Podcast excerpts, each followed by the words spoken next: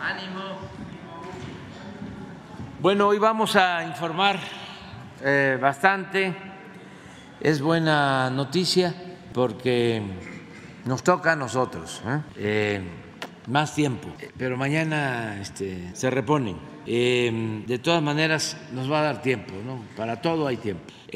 vamos a informar sobre seguridad, como lo hacemos cada 15 días, los martes, y vamos a aprovechar también para informar cómo lo hacemos sobre los programas de bienestar. No están eh, opuestos los eh, temas, al contrario, eh, están muy relacionados. Lo que logramos en materia de seguridad tiene como sustento, como base, todo lo que se está haciendo para el bienestar del pueblo. Acuérdense que siempre sostenemos que la paz es fruto de la justicia. Entonces, no avanzaríamos, y eso es un distintivo de nuestra estrategia en materia de seguridad, no avanzaríamos si no atendemos las causas de la violencia. Si tenemos una sociedad mejor, con eh, bienestar, con valores, eh, con felicidad, va a haber seguridad si hay desatención al pueblo, a los jóvenes, va a incrementarse la inseguridad. Entonces, sí hay una relación estrecha entre los programas de bienestar y la seguridad pública. Por eso decidimos eh, juntar este día las dos exposiciones. Entonces vamos a comenzar con seguridad y luego los programas de bienestar. Con su permiso, señor presidente. Muy buenos días. Eh, vamos a ver eh, los avances de cero impunidad, esto del 16 al 29 de mayo del presente año. Adelante. Las, instancias que participan, como siempre, adelante. Eh, en este caso tenemos 16.947 eh, detenidos registrados por delitos de fuero común y federal y de ellos presentados 16.590 presentados ante el Ministerio Público. Adelante. Tenemos tres extradiciones en este periodo. Eh, un mexicano por, eh, por los delitos de homicidio, robo con violencia y encubrimiento Jorge N. es un guatemalteco, él por violación y agresión sexual fue detenido en León, Guanajuato, y eh, Gilberto N. por asociación delictuosa y contra la salud. Adelante. Eh, una detención de Evelyn Marlene alias Lapato por eh, delito de extorsión en agravio de un comerciante en Alpuyeca, Morelos. Esto ocurrió en febrero de este año cuando la, la víctima, el comerciante, denunció que estaba siendo extorsionado y amenazado con mensajes de texto y llamadas esto permitió identificar la célula de los extorsionadores. y se observó que la detenida utilizaba a su propia madre, Jessica N., para el cobro de las extorsiones. Ella también fue detenida. Adelante. Otra detención es Doris Concepción N., de nacionalidad eh, peruana. Ella por eh, durante un cateo a un inmueble en el que se realizaban fiestas clandestinas y se permitía el acceso a menores de edad. Esto en Benito Juárez. Los, los menores tenían eh, acceso sin restricción, alcohol, drogas, incluso podían sostener encuentros sexuales. Eh, en el lugar había más de 200 personas, entre ellas 50 adolescentes. Adelante. Eh, este detenido, José Osvaldo N., alias Coma Peter, fue detenido en Ascensión, Chihuahua, eh, presunto operador de un grupo delictivo conocido como Nuevo Cártel de Juárez, contaba con orden de aprehensión por delito de homicidio calificado y otros en agravio de las familias Levarón, Langford Miller, Langford y Miller. Esto ocurrido en Bavispe, Sonora, el 4 de noviembre del 2019. Ya con él han sido detenidas 33 personas por este caso. Adelante. También tenemos tres detenidos en Baja California eh, por los hechos relacionados con el evento del 20 de mayo en del, 2023 en la delegación de San Vicente, municipio de Ensenada, en el que varias, en el que personas armadas agredieron a participantes del rally Cachanillazo,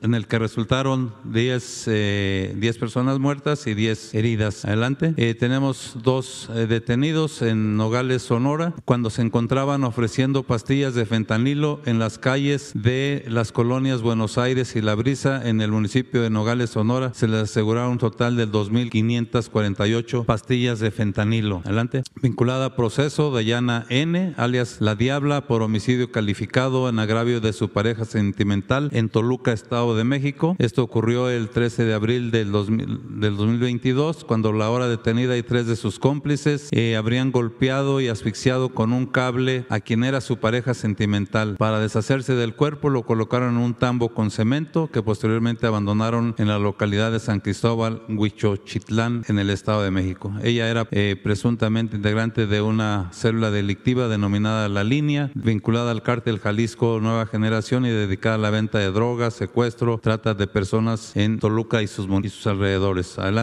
Eh, otra vinculada a proceso, Lisbeth Esmeralda N, eh, por secuestro agravado en agravio de dos víctimas de Nacional Guatemalteca en Ciudad Juárez. Los hechos ocurrieron el 4 de abril del presente año, cuando las víctimas llegaron a México, posteriormente a Ciudad Juárez, intentando ingresar a los Estados Unidos. Sin embargo, fueron llevadas a diversas casas de seguridad, donde se les mantuvo privadas de su libertad y eh, los, secuestradores exigían a las familias de las detenidos entre 15 y 20 mil dólares. Tras realizar el pago, las víctimas fueron liberadas. Adelante. Otro vinculado a proceso, Eric N., por el delito de violación en agravio de un adolescente, esto en Benito Juárez, Quintana Roo. Eh, los hechos ocurrieron el 5 de mayo del presente año, cuando la víctima que ofrecía sus servicios como niñera fue requerida para un trabajo a través de una aplicación denominada Baby Seat. Al presentarse al lugar eh, que se le indicó, Eric N. la sube a un automóvil, la lleva al monte y después a una casa habitación donde presuntamente comete el delito de violación. Hay un caso más de otra adolescente donde el eh, Eric N. Al, al, parecer también cometió el mismo ilícito. Adelante. Otro vinculado a proceso, José Guadalupe N. por el delito de feminicidio, homicidio y robo en agravio de tres personas, su esposa y sus suegros, esto en Irapuato. Los hechos ocurrieron el 14 de mayo de,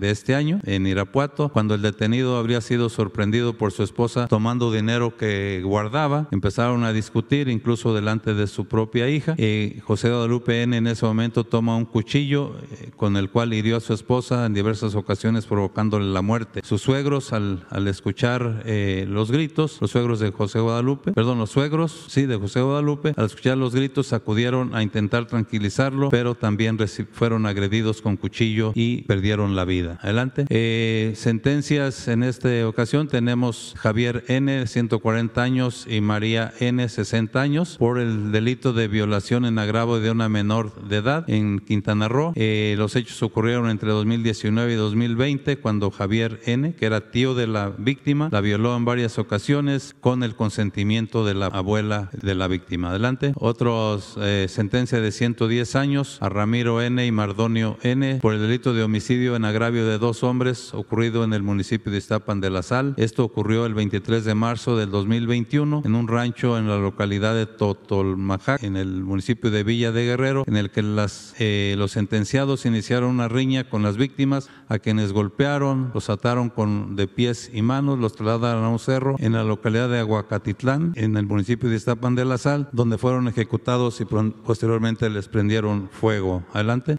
Dos sentenciados a 52 años y seis meses de prisión, Juan N. y Rodolfo N., por el delito de feminicidio cometido en agravio de Abril eh, N. en la alcaldía de Coyoacán. Los hechos ocurrieron en noviembre del 19 en la avenida Dios Urbusco, eh, donde los ahora sentenciados dieron seguimiento y alcance a la al auto donde viajaba la víctima junto con sus hijos para dispararle provocándole la, la muerte. Quien habría ordenado el feminicidio es Juan Carlos N., ex esposo de la, de la víctima, quien continúa aún prófugo. Adelante. También una sentencia de 146 años y 5 meses de prisión para Juan Martín N., esto en Nuevo León, por el delito de feminicidio en agravio de tres personas integrantes de su propia familia. Los hechos ocurrieron en febrero del 2022 en un domicilio de la colonia José Luis Mora en Guadalupe, Nuevo León, lugar donde el hoy sentenciado, tras un altercado con las víctimas que eran su abuela, su tía y su prima, las priva de, su, de, la vida a, golpes. Adelante. Eh, feminicidios resueltos en este periodo tenemos 34 y sentenciados, detenidos por feminicidio 34 y sentenciados 21. Adelante. Eh, resultados de la CONACE y las unidades especializadas antisecuestro de los estados en este periodo, 29 personas detenidas, eh, una banda desarticulada y 17 víctimas rescatadas. Adelante. Eh, tenemos este caso,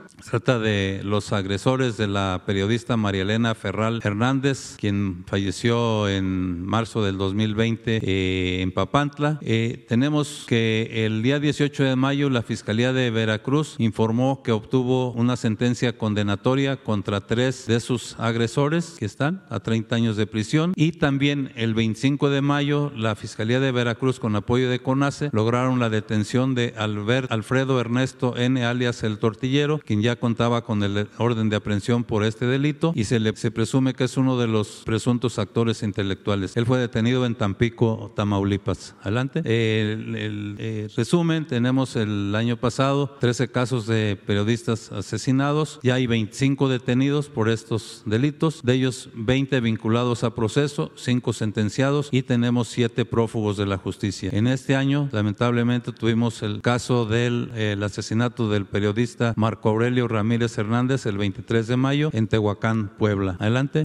Eh, tenemos también los eh, jueces que favorecen a delincuentes. En este caso se trata de Cecilia Crockman Flores. Ella es encargada del despacho del juzgado de primera instancia penal del Distrito Judicial de Hidalgo con sede en Iguala Guerrero. el caso es que ella decretó auto de formal, auto de libertad a Héctor Luis El Güero Palma por prescripción de la acción penal por el homicidio de por el delito de homicidio calificado en agravio de nueve personas, ordenando su libertad en un plazo de tres horas. Continúa el eh, Güero Palma continúa preso por otra causa penal. Adelante. Y tenemos también este caso del juez José de Jesús Rodríguez Hernández. Él es juez de distrito especializado en el sistema penal acusatorio del Centro de Justicia Penal Federal en Guanajuato. El caso es la liberación de Guadalupe Israel N, alias El Choncho, y cómplices en Guanajuato que fueron detenidos el 24 de mayo. Y luego el 26 de mayo, este juez, José de Jesús Rodríguez Hernández, ordenó la liberación de los detenidos, a pesar de que fueron detenidos en flagrancia durante un cateo y en posesión de cocaína, marihuana, metanfetamina y cartuchos para de armas de fuego exclusivos de las Fuerzas Armadas. También tenemos el caso de la ministra Norma Lucía Piña Hernández, pero en su calidad de presidenta del Consejo de la Judicatura Federal y la magistrada María Gabriela Rolón Montaño en su eh, ella es secretaria ejecutiva de disciplina del Consejo de la Judicatura. El caso es una queja contra la jueza de distrito Beatriz Eugenia Álvarez Rodríguez en el estado de Aguascalientes. Es un caso de desaparición de José Francisco N. Él es un, era un pepenador que fue detenido en diciembre del 2018 por elementos de la Fiscalía General de Justicia del Estado de Aguascalientes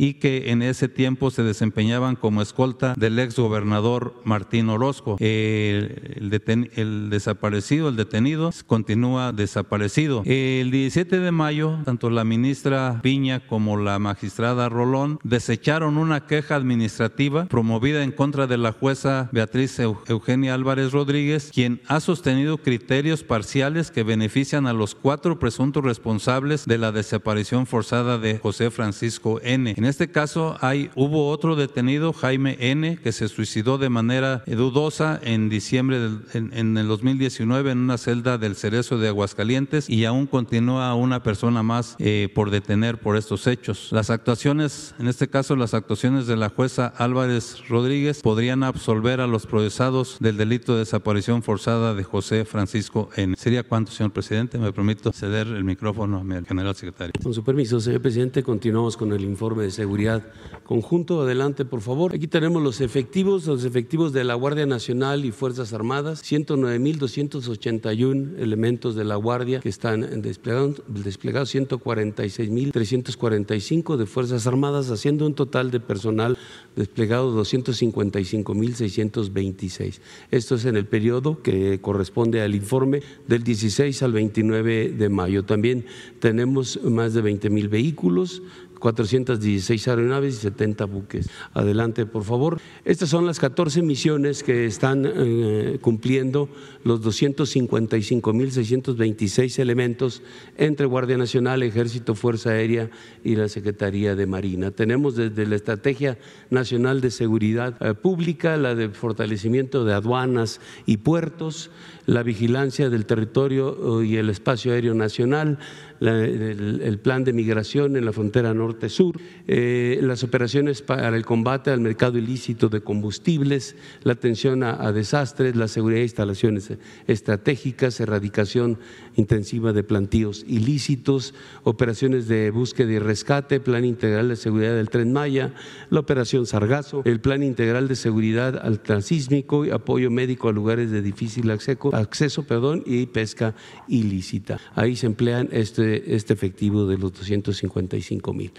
Eh, la Guardia Nacional durante este periodo de 16 al 29 de mayo proporcionó seguridad o continúa proporcionando seguridad al, metro, a 30 estaciones, 12 líneas, eh, también eh, seguridad al traslado de fertilizantes, fueron en este periodo fueron dadas seguridad a 34.627 toneladas que se trasladaron en 764 viajes, empleando más de 11.000 efectivos en esta seguridad. Y en hablando del traslado de internos en reclusorios, eh, hubo 19 traslados, fueron 24 internos, empleando 1.500 elementos para la seguridad durante este desarrollo del, traslado. Adelante, por favor.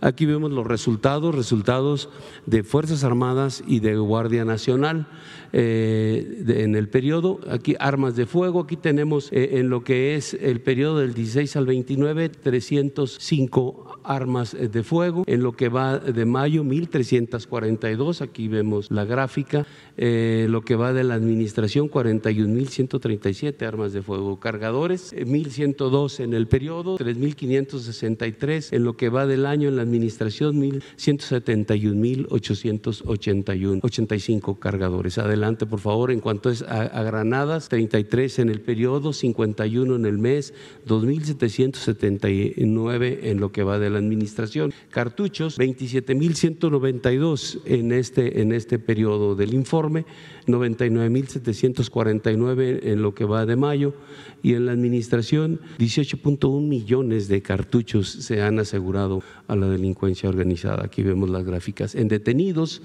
tenemos 450 detenidos en, el periodo, 1.219 en lo que va de mayo, 73.085 en lo que va de la administración. En vehículos, 359 vehículos asegurados de diverso tipo, en mayo 1.050 para un total de la administración de 84.805. Adelante, por favor. En fentanilo eh, se aseguraron 17 kilogramos de fentanilo en el periodo, en el mes 238 kilogramos de esta droga eh, en la administración llevamos 7.510 kilogramos de eh, fentanilo asegurado. En metanfetaminas, 1.946 kilogramos de metanfetaminas en el periodo, 3.519 kilogramos en el mes. Eh, en la administración, 289.021 kilogramos de este tipo de droga. Adelante, por favor. En cocaína tenemos 2.944 kilogramos asegurados, 31.033 lo que corresponde al mes de mayo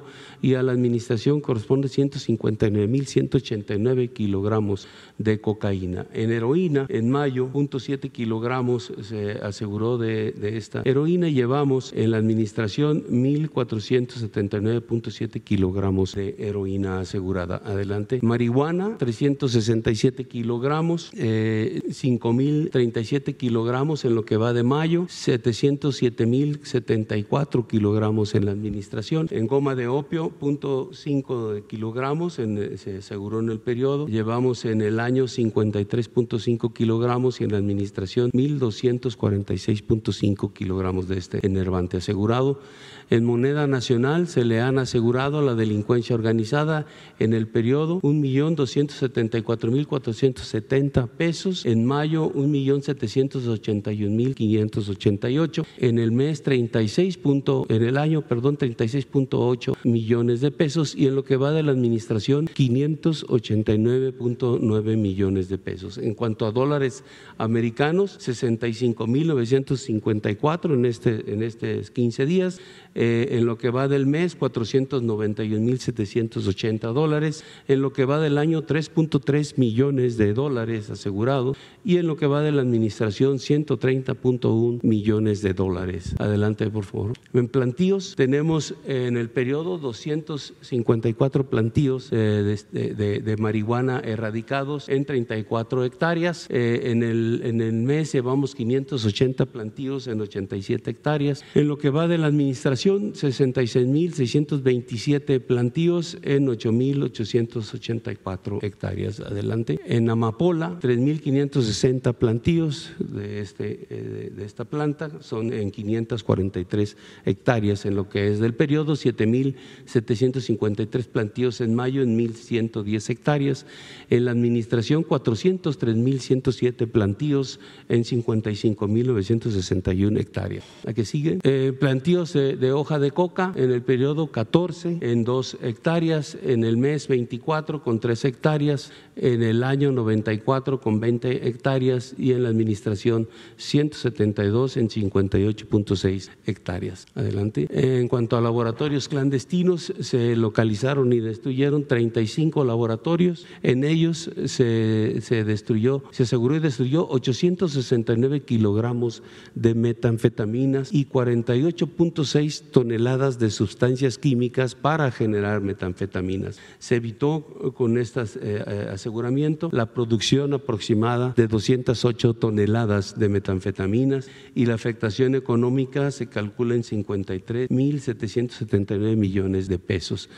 Eh, en la administración llevamos eh, localizados y destruidos 1.658 laboratorios, 25 toneladas de metanfetaminas aseguradas, 986.79 toneladas de sustancias químicas. Con esto se pudo haber eh, o se evitó la producción de 6.049 toneladas de metanfetaminas y en afectación económica, pues más de 1.5 billones de pesos. La que sigue, por favor. En cuanto al fortalecimiento de aduanas, tenemos 50 aduanas en el país, 21 fronterizas, 13 interiores, 16 eh, marítimas, 5.727 elementos eh, desplegados en esas aduanas, en donde han logrado la recaudación en el periodo de 67.700 millones de pesos. Y en, lo que va de, de, primero de marzo del 21, cuando inicia esta actividad, al 29 de mayo del 23, 2.2 billones de pesos se han, se han recaudado. Los resultados han sido importantes, 34 detenidos,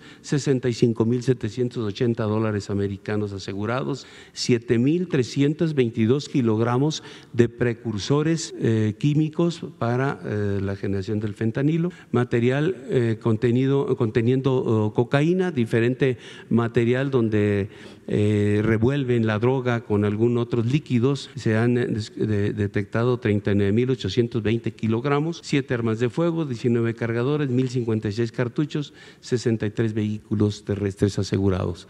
La que sigue, por favor, en cuanto al combate al mercado ilícito de combustibles, 615.140 litros de combustible recuperados en el, en el periodo, 698.705 en lo que va del mes. En la administración, 11 millones 898.185 litros de combustible que han sido recuperados eh, dentro de la operación. En tomas clandestinas se detectaron 127 que fueron inhabilitadas en el periodo, 180 en el, en el mes, 20.502 en lo que va de la administración. Aquí sigue. En cuanto a la estrategia de seguridad pública, en, cuanto a afectación de, bandas delictivas, con el apoyo de inteligencia, eh, se, lograron la detención de dos personas en el Estado de México dedicadas a la extorsión y al secuestro, eh, que pertenecían a una célula delictiva eh, del cártel, eh, afín al cártel del Pacífico, y otra persona del, también afín al cártel cártel del Pacífico a un grupo delictivo denominado Los Aquiles.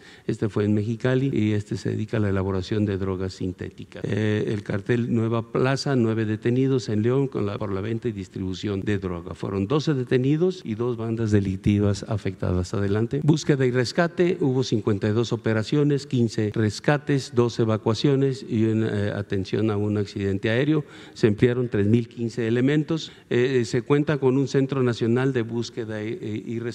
Tenemos cuatro centros regionales de búsqueda y rescate por parte de la Secretaría de la Defensa y este, 33 estaciones navales de búsqueda y rescate y vigilancia marina de la Secretaría de Marina, 28 subcentros eh, coordinadores de búsqueda y rescate aéreo de la Secretaría de la Defensa y, de, equipos de búsqueda y rescate urbano en la Ciudad de México por parte de la Secretaría de Marina. Adelante. Eh, en cuanto al plan DN3 y plan Marina, se registraron en el periodo 115 eventos, se emplearon 19.503 eh, elementos eh, atendiendo lo que es la actividad eh, volcánica que se presentó, limpieza de cenizas, atención médica, eh, dos sismos, incendios forestales, urbanos, lluvias fuertes, hundimientos, explosiones, derrame de sustancias químicas y un accidente vehicular. Adelante. En cuanto a la operación Sargazo, seis municipios están siendo apoyados a la fecha con 12 buques sargaceros y 9.050 metros de barrera. Aquí tenemos los municipios en donde está desplegado tanto las barreras como los buques sargaceros en Benito Juárez, Isla Mujeres, Otompe Blanco, Puerto Morelos, Solidaridad y Tulum. Se han empleado 350 elementos, 16 embarcaciones menores, se han acumulado en el periodo 3.240 toneladas de sargazo y el acumulado del año van 11.840 toneladas. Adelante. En lo que es las operaciones de seguridad del ferrocarril interoceánico del Istmo de Tehuantepec, eh, se han empleado 17 bases de operaciones y 10 eh, tres estaciones navales, 1.900 hombres.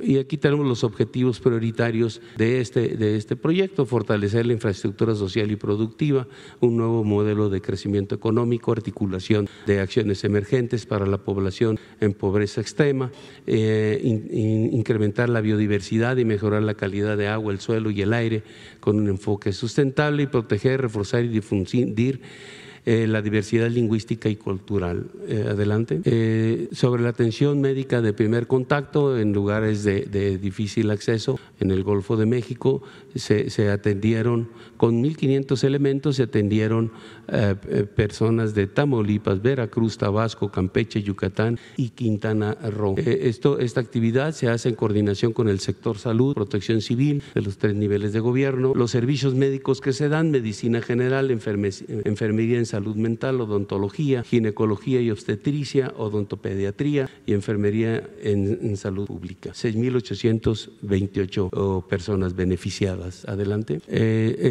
a la vigilancia del, eh, del, Alto Golfo de California y el Golfo de México en la frontera con Estados Unidos, durante el periodo eh, se, se, emplearon 1.100 elementos, 13 buques, 16 vehículos y una, un helicóptero. Las inspecciones fueron a 1.310 personas, 24 buques, 567 embarcaciones, 42 vehículos y 15 instalaciones. Los resultados eh, fueron 14 redes de pesca aseguradas, 33.900 metros de redes de pesca aseguradas en el periodo, 1.500 kilogramos de producto asegurado. Aquí en esta actividad también está detrás de todo esto la delincuencia organizada, obteniendo recursos también para su sustento. Es todo, señor presidente. Cedo la palabra a la secretaria de Seguridad. Con su permiso, señor presidente, buenos días a todas y todos. Vamos a presentar dos temas en este informe quincenal de seguridad. El primero es relacionado con el programa de regularización de vehículos de procedencia extranjera. Hay que recordar que este programa se hace para darle certeza jurídica a los propietarios de los vehículos y también para que el gobierno de México tenga el control vehicular de los vehículos que están eh, precisamente de manera irregular en nuestro país.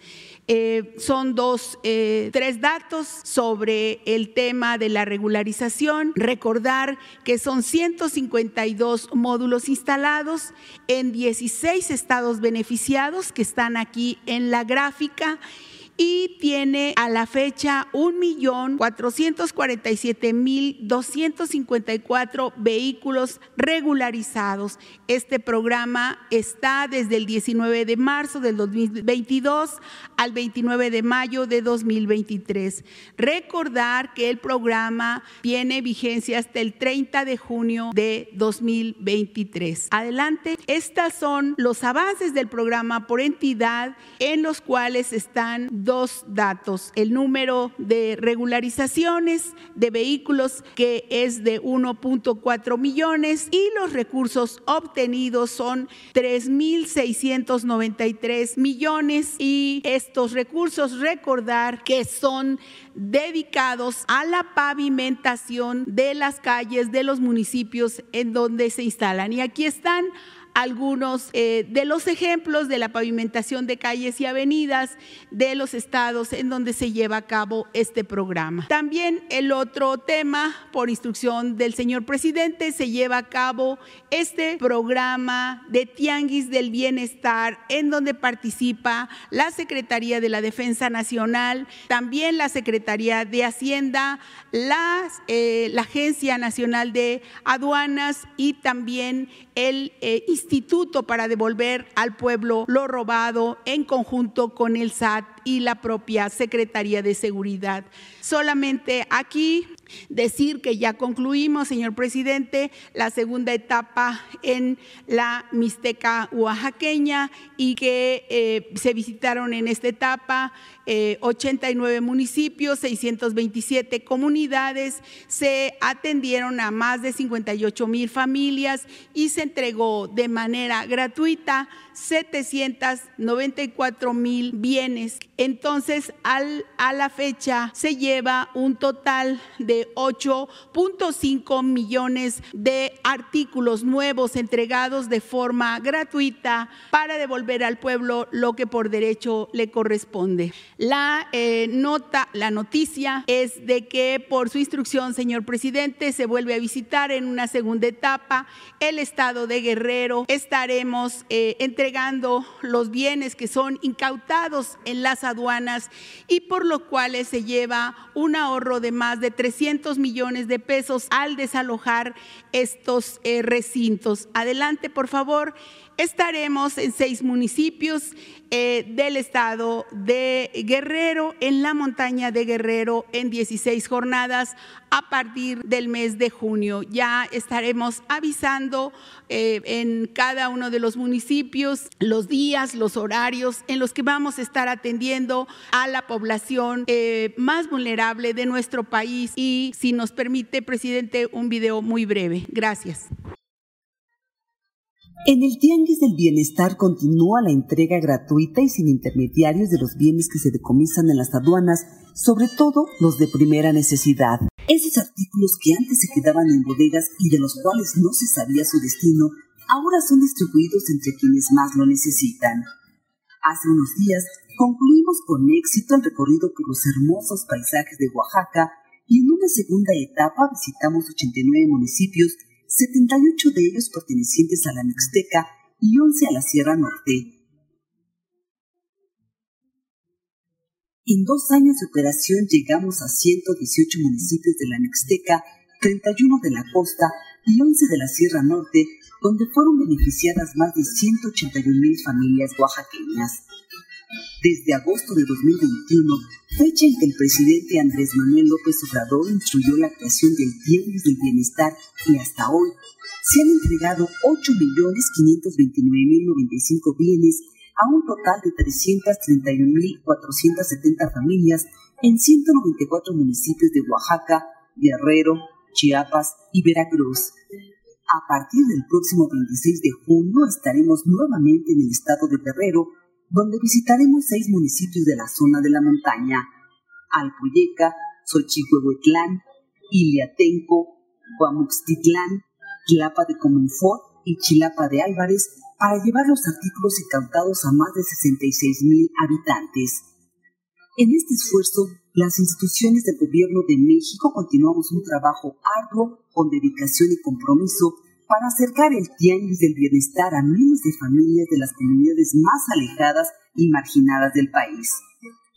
coordinadas por la Secretaría de Seguridad y Protección Ciudadana, la Secretaría de la Defensa Nacional, la Guardia Nacional, la Secretaría de la Función Pública, la Secretaría de Hacienda y Crédito Público, a través del Instituto para Devolver al Pueblo lo Robado, el Servicio de Administración Tributaria y la Agencia Nacional de Aduanas, en estrecha comunicación con las autoridades estatales, municipales y locales, velaremos por el bienestar del pueblo con transparencia y resultados. Por el bien de todas y todos, primero los pobres. Buenos días, con el permiso del señor presidente, vamos a informar sobre los avances de los programas de bienestar. Adelante. Gracias. Informamos sobre la pensión para personas adultas mayores. Ya 11.4 millones de personas están recibiendo su pensión. Eh, este año se está invirtiendo 339.341 millones de pesos. Adelante. En el caso de la pensión para personas con discapacidad, ya está llegando a 1.273.000 personas con discapacidad entre el convenio con los estados y el programa ordinario.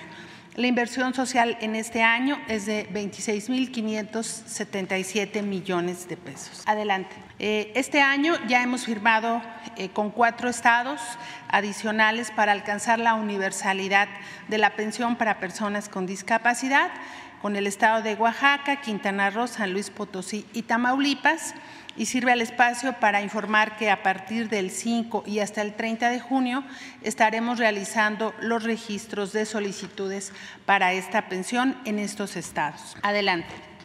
También en el caso del programa de madres trabajadoras, 239 mil eh, niñas y niños reciben apoyo para su cuidado con una inversión social anual de 2.926 millones de pesos. Adelante. Respecto al cambio de tarjeta que ustedes saben que hemos venido realizando para cumplir el principio fundamental de entregar de manera directa y sin intermediarios los recursos a los beneficiarios y derechohabientes, ya 9.2 millones eh, de ellos han recibido su, tarjeta del Banco del Bienestar y seguimos trabajando en ello. Adelante. Justamente en esta estrategia de cambio de tarjetas estamos en este momento haciendo el cambio para quienes venían recibiendo su pensión en Banorte, en Banco Azteca, en Santander, en HCBC, Scotiabank y AFIR. Eh, concluye el día de mañana y tenemos 1.746 módulos en todo el país para cumplir con este cambio de tarjetas. Les recordamos que hay que ir eh, hacer este trámite. También tenemos un módulo para quienes se han rezagado en ir a recibir su tarjeta para los universos de Banamex y Bancomer. Se mantienen estos módulos en todo el país para quien ya debió de ir por la tarjeta y aún no acude por ella. Adelante. Y finalmente, eh, compartirles las redes de la, eh, de la Secretaría de Bienestar, que es muy importante que se tenga esa información, visitas domiciliarias y alguna duda en la página o en la línea de bienestar. Muchísimas gracias. Muy buenos días a todas y todos. Con su permiso, presidente. La Coordinación Nacional de Becas informa que este próximo jueves, primero de junio, comenzarán las dispersiones de los pagos correspondientes al bimestre 2 y 3 del año es decir, marzo, abril, mayo y junio. En el caso del programa de educación básica que atiende a niños desde preescolar hasta la educación secundaria y otorga una beca mensual de 875 pesos mensuales por familia, se dispersará a 3.6 millones de familias que tienen 5.3 millones de niñas y niños estudiando en escuelas públicas escolarizadas. La inversión social para la educación básica es de poco más de 11 mil millones de pesos de esta emisión.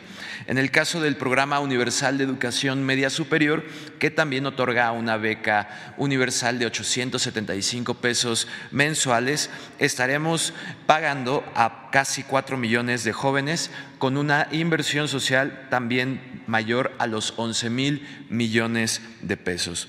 Por último, en el caso de la licenciatura, que se otorga una beca de 2.575 pesos mensuales, se estará pagando a 399.642 jóvenes con una inversión de 3 mil millones de pesos. En suma, poco más de 9.7 millones de jóvenes estarán recibiendo una inversión mayor a los 26 mil millones de pesos. La que sigue. En el avance del proceso de bancarización de la Coordinación Nacional de Becas, en el total del padrón de beneficiarios ya llegamos a entregar tarjetas del Banco del Bienestar a 2.8 millones de familias que tienen niñas y niños en educación básica. Esto corresponde al 77.92% de avance. En el caso de educación media superior son ya 2.769.273 jóvenes que cuentan con una tarjeta del Banco del Bienestar que corresponde corresponden al 69.76% de avance. Por último, en el caso de la licenciatura, son 362 mil jóvenes que corresponden al 90.68% de avance. Recordar que en esta emisión no se realizarán pagos en dos entidades por el proceso electoral y por último, eh, para que cualquier beneficiario del programa de cualquiera de nuestros tres programas pueda saber qué día exactamente se le va a hacer la dispersión, pueden incluir, pueden eh, hacerlo a través de nuestro buscador de estatus con la CURP del beneficiario. Muchas gracias. Muy buenos días a todas y todos. Con su permiso, señor presidente. En lo que corresponde al programa Jóvenes Construyendo el Futuro, que busca la incorporación de hombres y mujeres jóvenes entre 18 y 29 años que no estudian o trabajan en actividades eh, productivas y empleo a través de su capacitación en el trabajo. Informar que el día 28 de mayo se realizó el pago de los jóvenes que se encuentran en capacitación. Eh, actualmente tenemos 283.983 eh, jóvenes que se encuentran en el programa. Ellos reciben ya a través de su tarjeta del Banco del Bienestar 6.310 pesos mensuales y esto ha significado ya para el año 2023 una inversión de 7.199 millones de pesos, lo cual es ya un cumplimiento de la meta de 44.25%. E informar también que el primero de junio, el jueves primero de junio, se abren las vinculaciones del programa, con lo cual estaremos dando la bienvenida a 95 mil nuevos jóvenes construyendo el futuro, sobre todo en las zonas de mayor pobreza y de mayor índice de inseguridad. Esto también a través de la plataforma del programa o de las oficinas móviles, que es una estrategia territorial implementada por esta subsecretaría desde el año 2021 para fortalecer la atención de los municipios y localidades que más así lo requieren. Es cuanto, señor presidente. Muy buenos días, tengan todas y todos. Con su permiso, señor presidente, en lo que respecta a la escuela es nuestra, reiteramos que se trata de un programa en el cual año con año se benefician con un presupuesto las escuelas públicas de educación básica, prioritariamente indígenas, en mayores condiciones de pobreza y carencia de servicios básicos. Este presupuesto se otorga directamente a las madres y padres de familia, quienes conforman un comité y deciden en cuál o cuáles de los tipos de apoyo que ofrece el programa destinarlo, ya sea en ampliación o rehabilitación o mejoramiento de sus instalaciones, en el horario extendido o el servicio de alimentación. En relación con lo anterior, informamos que para este ejercicio fiscal existe un avance de 65 mil escuelas que ya cuentan con un comité de madres y padres de familia y 30 mil más se encuentran en proceso de conformación, sumando un total de 95 mil escuelas de las 100 mil proyectadas para este año. Y en cuanto al proceso de bancarización y pago, 30 mil de ellas ya recibieron su tarjeta y su pago en abril pasado. 30 mil más recibirán su tarjeta en los próximos 15 días y su pago se realizará entre los días 16 y 18 de junio, del cual podrán disponer en las sucursales del Banco del Bienestar, preferentemente entre el día del depósito y el 30 de junio, ya que a partir del 1 de julio se llevará a cabo el pago de adultos mayores. Y de esta manera alcanzaremos una inversión social en las escuelas de las 31 entidades de cobertura del país de más de 16 mil millones de pesos al cierre de junio, presentando un avance de 60% del presupuesto autorizado para este año. Es cuanto. Muchas gracias. Buenos días a todos y todos. Con su permiso, señor presidente. El programa Sembrando Vida tiene una cobertura en 21 estados de la República con un padrón de 449.686 campesinas y campesinos con empleo permanente los cuales impulsan la economía local en 1.014 municipios del país. La inversión anual del presente ejercicio es de 37 mil millones de pesos y se han implementado sistemas agroforestales en 1.124.000 hectáreas bajo un sistema agroecológico sin el uso de químicos. A la fecha se han producido 1.400 millones de árboles, frutales, maderables, agroindustriales y especias con la cosecha de diversos cultivos se impulsan proyectos de valor agregado y se implementan estrategias de comercialización. Las y los campesinos trabajan de manera organizada en 18 mil grupos denominados comunidades de aprendizaje campesino, donde trabajan en equipo, intercambian conocimientos con los más de 4 mil técnicas y técnicos sociales y productivos. Sembrando Vida es un programa de comunidades sustentables donde se trabaja en equipo, se reconstruye el tejido social de las comunidades y se detona la economía local en 26 mil localidades. Gracias. Con su permiso, señor presidente, buenos días a todos, a todas. Informo de los avances de dos de los principales programas de apoyo a pequeños productores para la autosuficiencia alimentaria en primer lugar, informo de los avances del programa Producción para el Bienestar. Nuestra meta es apoyar con apoyos eh, productivos directos, sin intermediarios, a dos millones de pequeños productores. En la primera etapa ya eh, entregamos los apoyos a un millón de productores. En esta segunda etapa, que va del 19 de mayo al 19 de junio, estamos entregando tarjetas del Banco de Bienestar a 733.541 mil productores para que el día 19 de junio les depositemos sus apoyos económicos directos sin intermediarios a sus tarjetas de Banco de Bienestar para su cobro en la red de sucursales que está creciendo día con día. Eh, por otro lado, informo que con este avance, eh, al día 19 de junio, habremos de haber apoyado a 1.861.000 productores cumpliendo con el 93% de la meta de 2 millones. En el tercer trimestre de este año se completará la meta de apoyo a 2 millones de pequeños productores. En cuanto al programa Fertilizantes para el Bienestar, que consiste en entrega gratuita directa, sin intermediarios, de fertilizantes a pequeños productores de maíz, frijol y arroz, informa a ustedes el avance a la fecha. A la fecha se han entregado fertilizantes a casi 500 mil pequeños productores. La cifra exacta, 483 mil 254 productores de 13 estados de la República, entregando 242 mil 118 toneladas de fertilizantes.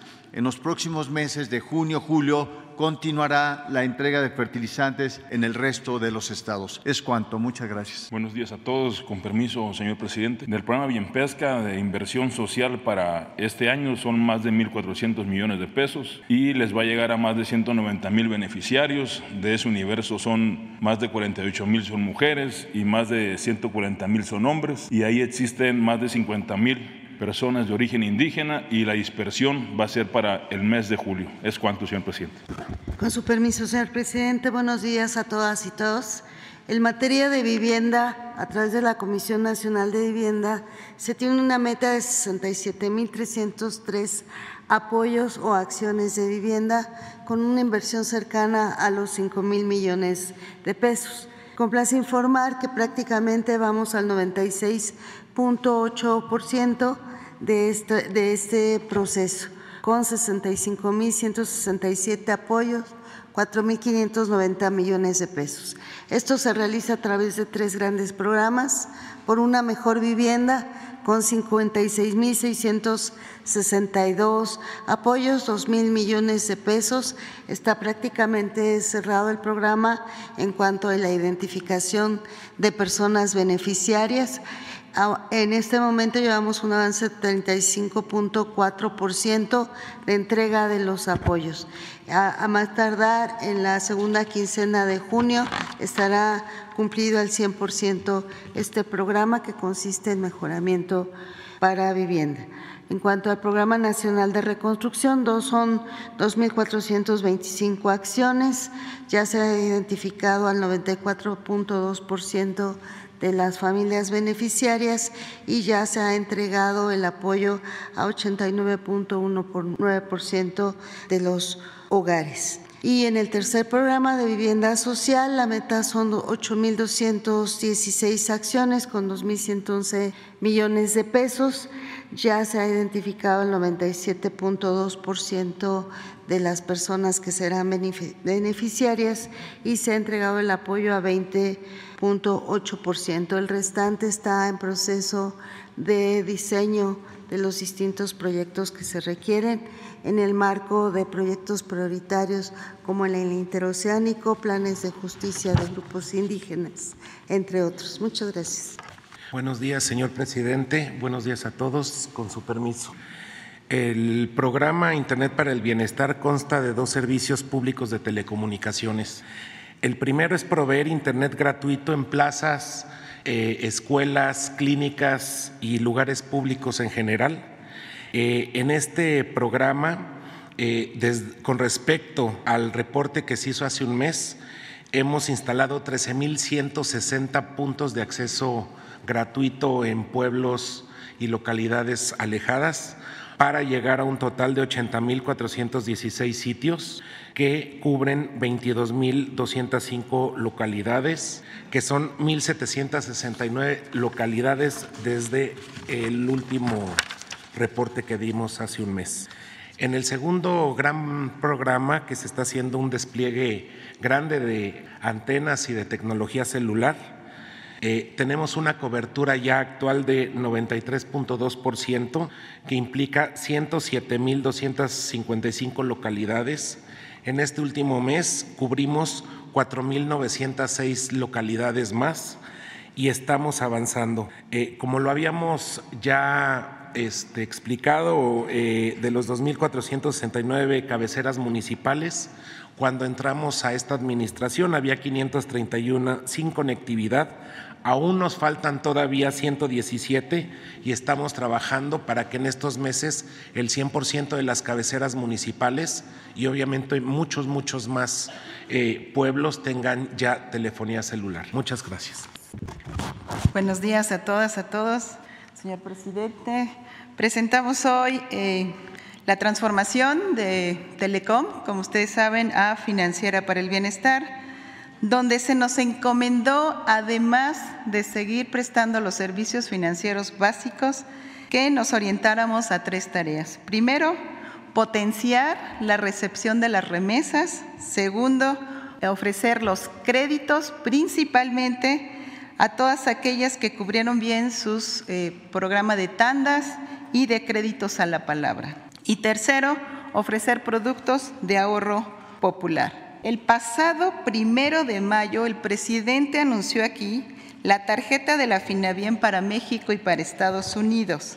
Esta alternativa es un medio de pago, es una plataforma de inclusión financiera y desde luego una poderosa herramienta para el envío de remesas a un costo mucho menor, como les mencionamos la vez pasada, pagarán solo 3.99 dólares por envío desde 100 hasta 2.500 dólares. Estas tarjetas ya están disponibles en todos los consulados mexicanos en Estados Unidos con base en el convenio de colaboración con el IME y, como saben ustedes, también aquí en las 1.700 sucursales. A la fecha se han entregado ya 4.983 tarjetas en México y 5.788 allá en Estados Unidos. Y para facilitar la obtención de esta tarjeta allá en Estados Unidos, porque muchos trabajadores o trabajadoras les queda muy lejos acercarse al consulado, hoy les tenemos un segundo gran anuncio. Para democratizar la tecnología financiera e impulsar la economía de las familias, a partir de hoy, las tarjetas de financiera para el bienestar estarán disponibles a través de Internet en Estados Unidos. Las personas podrán pedir su tarjeta y les llegará hasta la puerta de su casa. Lo único que tienen que hacer es seguir estos cinco sencillos pasos. Primero, entrar a nuestra página web finabien.gov.mx. Segundo, dar clic en obtener tarjeta. Tercero, iniciar su registro con un correo electrónico. Cuarto, descargar la aplicación de la financiera para el bienestar. Y quinto, recibir su tarjeta por paquetería en cuestión de unos cuantos días y ya con eso le pueden ingresar dinero para empezar a utilizarla. Mencionarle, eh, señor presidente, que ya se están recibiendo remesas de tarjeta Finavien Estados Unidos a tarjeta Finavien en. Con su permiso, señor presidente, muy buenos días. Para atender los pagos de las pensiones, los apoyos y las becas de los programas sociales, el Banco del Bienestar continúa creciendo su red de sucursales como ya hemos venido informando, tenemos un plan de expansión de 2.744 sucursales, de las cuales la Secretaría de la Defensa Nacional, a través de su cuerpo de ingenieros, ya ha construido 2.145. De estas sucursales construidas, hemos puesto en operación 1.537 nuevas sucursales. Tan solo en el último mes hemos puesto en operación 189 nuevas sucursales y al día de hoy contamos con una cobertura total de 1.952 sucursales bancarias distribuidas a lo largo y ancho del país. Tenemos presencia ya en 1.637 localidades de 1.290 municipios en las 32 entidades federativas del país y con ello estamos brindando un mejor servicio a todos los beneficiarios de los programas para el bienestar. Muchas gracias. Con su permiso, presidente. En total, este año recibirán apoyos más de 25 millones de beneficiarios, lo que significa que de los 35 millones de hogares que hay en el país, el 71% recibe por lo menos un apoyo. Otros 5 millones de hogares también reciben una pequeña parte del presupuesto público, ya que estamos contabilizando a servidores públicos como maestros, médicos y policías, y el restante 5 millones también se ven beneficiados de nuestra política de bienestar, porque al aumentar el poder adquisitivo de la gente se fortalece el comercio local, el mercado y la industria. Del presupuesto aprobado para todos los programas de 600 mil millones de pesos, a la fecha hemos ejercido el 46%, es decir, 276 mil millones de pesos. Continuamos avanzando en la bancarización de todos los programas para que todos los beneficiarios reciban sus apoyos en el Banco del Bienestar. Muchas gracias. Gracias. Eh, nos pide el presidente que hablemos sobre un caso de crueldad infinita que generó mucha indignación entre la población y que se ha difundido el tema a través de redes sociales pidiendo justicia. Es el caso de un hombre que lanzó un perro a un caso de aceite hirviendo. El domingo pasado se dio este caso en el municipio de Tecama, Estado de México, y según los primeros informes de la Fiscalía del Estado, el sujeto se encontraba armado y antes de la agresión contra el animal discutió con el dueño de una carnicería. Ya se abrió la carpeta de eh, investigación por estos hechos y se está trabajando en conseguir la orden de aprehensión contra el imputado. Decirles eh, que la, el delito es maltrato animal, por lo que podría alcanzar una pena de tres a seis años de prisión. Esta acción pues ha generado críticas, reclamos por parte de las diversas organizaciones de protección animal, por niños, jóvenes y por eso estamos abordando el tema. Ya se sabe porque pues apareció en redes sociales quién es el responsable y se está actuando por parte de la Fiscalía del Estado eh, de manera pues por el momento confidencial para dar a conocer eh, si ya se ejecutó la orden de aprehensión y en todo caso, si la persona que actuó con tanta crueldad eh, ya está tras las rejas decir que eh, esta investigación, nosotros hemos hablado con las autoridades del Estado de México y estamos en la mejor disposición de ayudar a la detención de esta persona que pues es una crueldad infinita cómo procedió a tratar así a un animalito y pues eso no es correcto Nosotros estaríamos trabajando también sobre el caso y en días eh, próximos tendremos algunas jornadas, pues para eh, hacer conciencia en la población sobre la crueldad en contra de los animales. Eso sería, presidente. Sí. Eh, efectivamente, la persona está identificada, pero por la propia eh, investigación tenemos que guardar la secrecía. Pero el hombre, pues como saben, huyó de la escena y eh, está prófugo, pero vamos a dar con él porque esta acción no debe ser eh, y debe tener una sanción ejemplar. Esto no es posible. Así no es la conducta de un ser humano contra un animalito. No debemos estar permitiendo este tipo de conductas y vamos a estar en eh, seguimiento de este caso. Pues revisará el juez lo que diga la ley. Esto eh, es lo que en principio es lo que se ve, pero habrá que ver este caso y también pues ver la revisión de otras, eh, a veces no solamente es el maltrato animal, habrá que revisar algunas otras acciones que pudo haber cometido el presunto responsable. A ver, vamos a... Primera fila. También y segunda porque este puro este, eh, caballero. Este, vamos atrás también. Eh, ustedes dos. Ustedes dos. Pero antes, eh, miren, yo creo que es importante porque no todos saben de el maltrato a animales y este caso en especial. No todos tienen la ah, posibilidad de enterarse por las redes sociales. Hay quienes no tienen esa posibilidad, pero sí ven las eh, mañaneras o escuchan lo que se expresa en las mañaneras. Entonces, a mí me gustaría que eh, se pusiera este, la imagen. Es, es muy fuerte. ¿Es que? Ah, entonces no. No, no, no la ponemos. Está bien. Sí.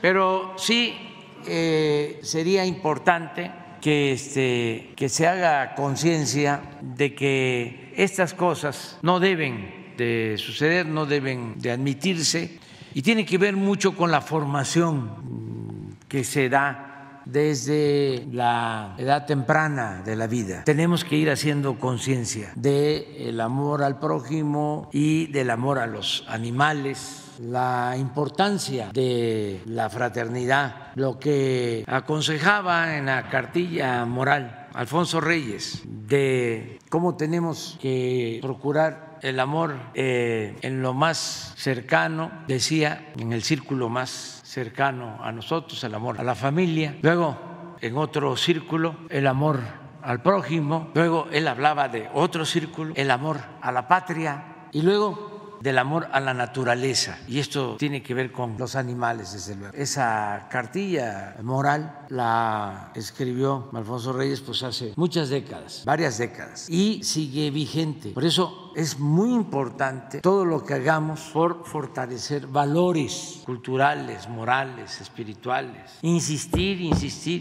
que solo siendo buenos podemos ser felices, que no solo de pan vive el hombre, que hay que buscar el bienestar material, pero también el bienestar del alma. Por eso eh, tenemos que pensar en el humanismo, no solo medir crecimiento económico, Producto Interno Bruto. Eh, generación de empleo, inclusive no solo bienestar, sino también eh, la felicidad que se produce por estar bien con nosotros mismos, estar bien con el prójimo, estar bien con nuestra conciencia. Entonces es muy importante que sigamos fortaleciendo valores y haciendo un lado el odio, el que eh, haya respeto entre los seres humanos y respeto a los animales y no maltrato. Entonces, eh, nada más porque ustedes me dicen que eh, no se debe de hacer, pero este, no, no, no, no, no, no, mejor no este, mejor no, pero ya que cada quien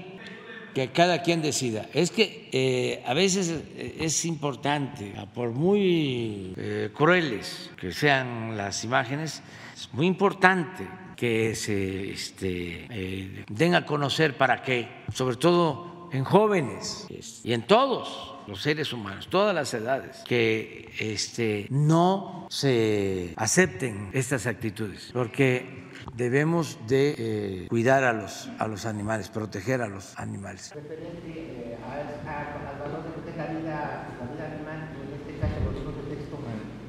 Están en los nuevos contenidos este, ya estas eh, cuestiones que son fundamentales. Es parte de la concientización que se tiene que ir eh, desarrollando, porque antes no se tenía este, mucha conciencia sobre la protección de los, de los animales. Se tiene que seguir avanzando en esto. Vamos a ver cómo está eh, la ley. Sí, este, hay un artículo en el caso del Estado de México. Sí, este, si lo puedes leer.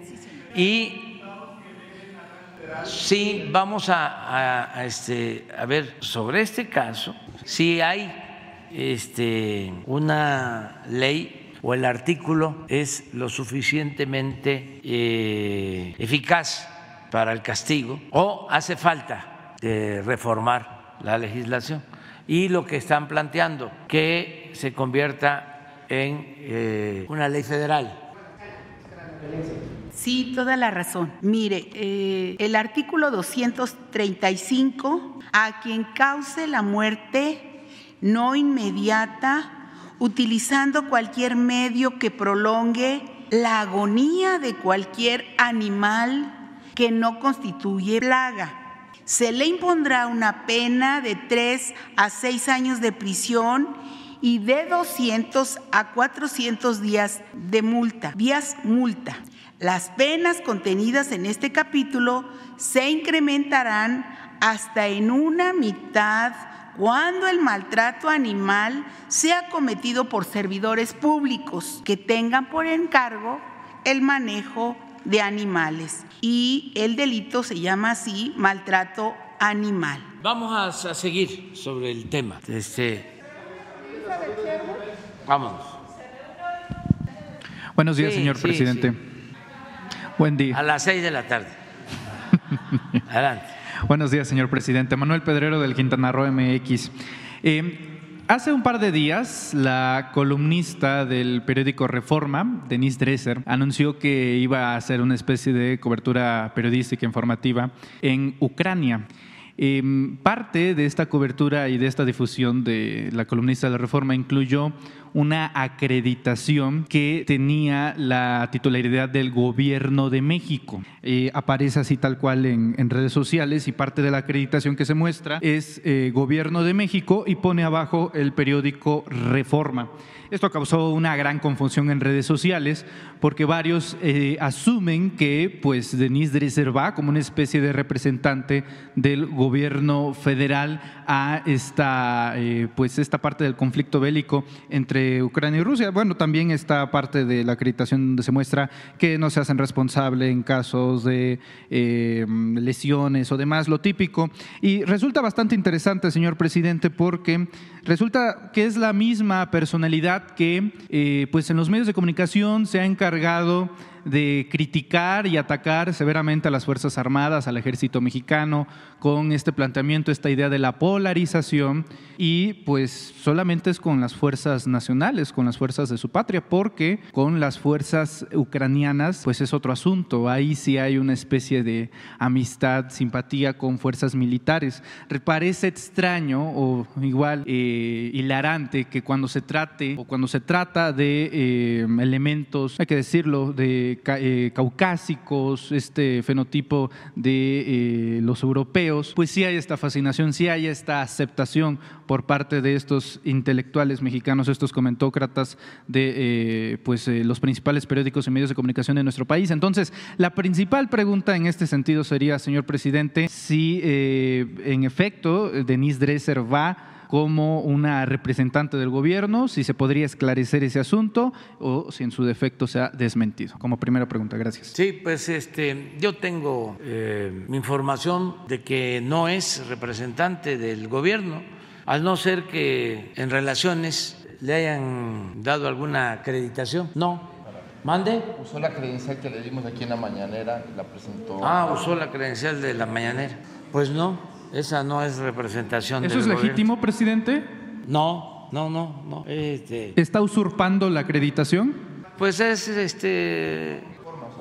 Ok. Sí, pero no del gobierno. O sea, porque en efecto, a ver, ¿por qué no pones este que te mande este, la imagen? Porque este ya, ya, ya, ya sería el colmo, ¿verdad? De que este la señora nos represente. Y en Ucrania, o sea, donde hay una confrontación, una guerra, donde nosotros hemos procurado actuar con eh, prudencia, buscando la paz.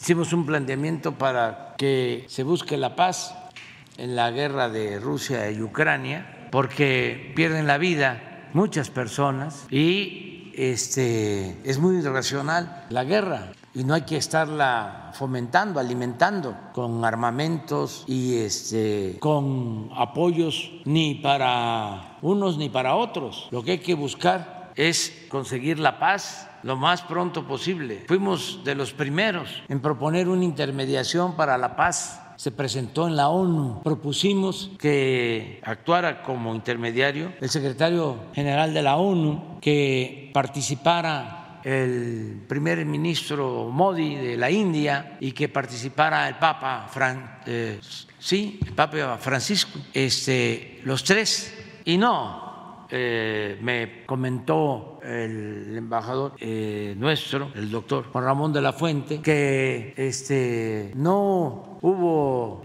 interés porque cuando presentamos esto estaban pensando seguramente las partes de que iba a tener un desenlace pronto la confrontación, la guerra, y que iba a salir victorioso uno de los bandos. Y miren lo que se ha prolongado esa guerra, más sufrimiento. Entonces nosotros vamos a seguir manteniendo esa postura de neutralidad y de buscar la paz, que es lo más importante. Pero no sé si tengas ahí lo que se publicó, por eso este, mañana es el miércoles, ¿no? Del quién es quién en las mentiras, pero aprovechamos. Este,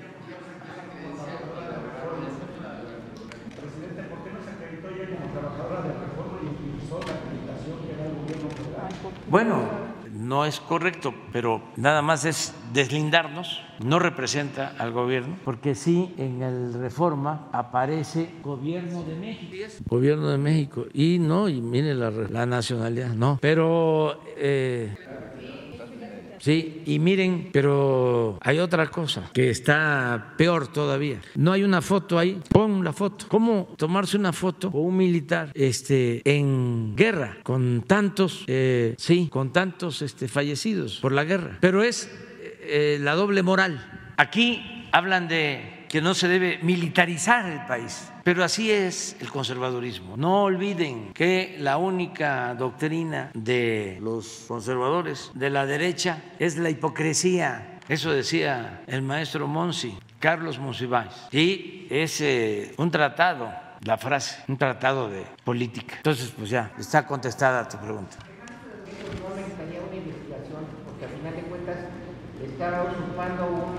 No, no, no, no, no, no. Se va este, a rasgar la vestidura. No, no, no, no, no, no, no, no. No, nada más es informar.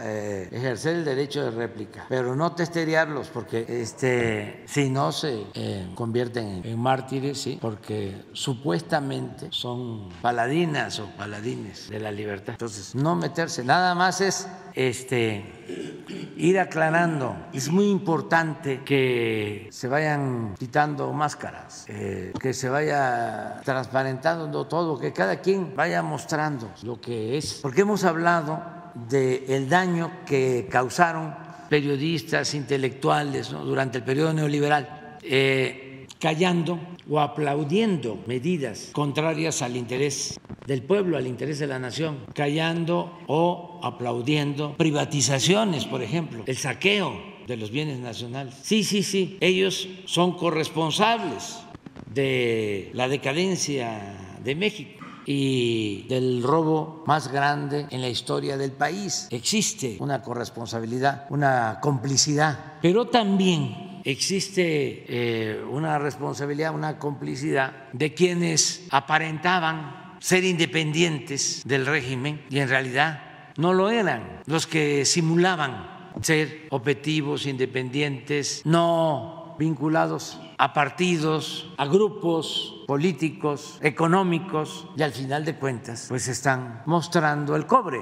Entonces también es bueno que esto pase, porque hacían mucho daño. Yo siempre me acuerdo y comento y repito lo que decía el doctor Nava cuando estaba en la lucha por la democracia en San Luis. Decía, aquí tenemos dos periódicos que nos atacan constantemente. Uno, eh, muy directo, nos cuestiona constantemente, de manera abierta. Y otro, que supuestamente es independiente, es plural, también nos ataca. El que más daño nos hace es el pseudo independiente, el pseudo plural. Es como los progres buena ondita. ¿Se acuerdan cuántos habían? En la intelectualidad, en la academia, en la actuación, progres, ¿no? buena ondita. Pero en tiempos de definición, ahora que con mucha claridad hay que tomar partido y definirse de qué lado está uno, pues ya los que eran supuestamente independientes, pues ya se situaron en el flanco derecho. Se acabó eh, la simulación. Ya prácticamente no hay simulación. Y eso es muy bueno. Eso es un avance en la vida pública, política de México. O sea, porque no hay término medio en una circunstancia como la que vivimos entre defender a una minoría rapaz, clasista, racista, que desprecia al pueblo, o estar del lado de un proceso de transformación que destierre la corrupción, el clasismo, el racismo y que luche por la justicia y por la igualdad y por el humanismo. Entonces sí es interesante lo que se está viviendo. Ahora, no debemos quejarnos. Esto, por ejemplo, eh, ya es eh, un fuera máscaras, porque incluso un periodista eh, objetivo, plural, profesional, si hay una guerra, si hay una confrontación, no puede ir solo a recoger la opinión de una de las partes. ¿Por qué? Porque no escuchar a los dos y este, exponer razones si las hay, argumentos de unos y de otros. Pero en fin, ya ese es eh, un asunto muy importante. No, va, ¿Cómo?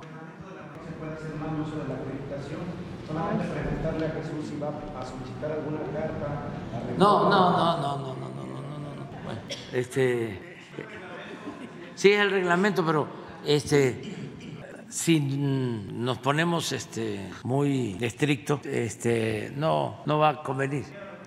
No, no, no, no, no, no, no, pues ustedes, es que es un asunto de eh, el criterio de cada quien. Es un asunto de honestidad. Pues. Cada uno de ustedes tiene que resolver y tenemos que aprender todos a autolimitarnos. Y ya, adelante. Correcto. Eh, en una segunda pregunta, señor presidente, ya es bien conocido lo que sucedió el domingo con esta, eh, este plantón que se reventó afuera de la Suprema Corte de Justicia de la Nación. El día de ayer recogimos pues, los testimonios de cómo se sentían quienes fueron agredidos, este grupo de 20, 30 activistas que están recabando firmas para solicitar la eventual destitución de los ministros de la Suprema Corte. Y honestamente sí se siente una atmósfera eh, desanimada, un golpe anímico. el día de ayer por ejemplo, entrevistamos a la activista Julia Klock, que fue una de las que participó y fue agredida en ese momento, presidente, y narraba cómo eh, pues incluso se sintieron desprotegidos por, las propios, por los propios elementos eh, de la fuerza pública, cómo les pidieron desalojar para que no pasara a mayores. yo sé que el día de ayer eh, la respuesta pues fue más enfocada a los grupos opositores, échenle más ganas, pero yo le preguntaría en este momento entonces cuál sería la respuesta a los activistas que en estos momentos pues eh, se sienten eh, destrozados. Por ejemplo, se robaron todo, se robaron las firmas que habían recabado esos, días, se robaron las firmas, se robaron eh, equipos de bocinas, se robaron aproximadamente 30 mil pesos entre la manera que pues sostenían el, el, plantón, el campamento, y ahora han iniciado de nuevo, señor presidente. Se van a mantener ahí. la respuesta es que no, no se van a dejar, que están preparados, si incluso vuelven a eh, llegarlos a confrontar otra vez, ahí van a estar y ahí van a quedarse. ¿Cuál sería la respuesta, presidente, a estos ciudadanos que protestan en contra de la Suprema Corte de Justicia de la Nación, ahora con este precedente de que fueron agredidos por este grupo de personas y si se puede hacer algo más allá, eh, pues detrás del discurso y de la retórica, presidente?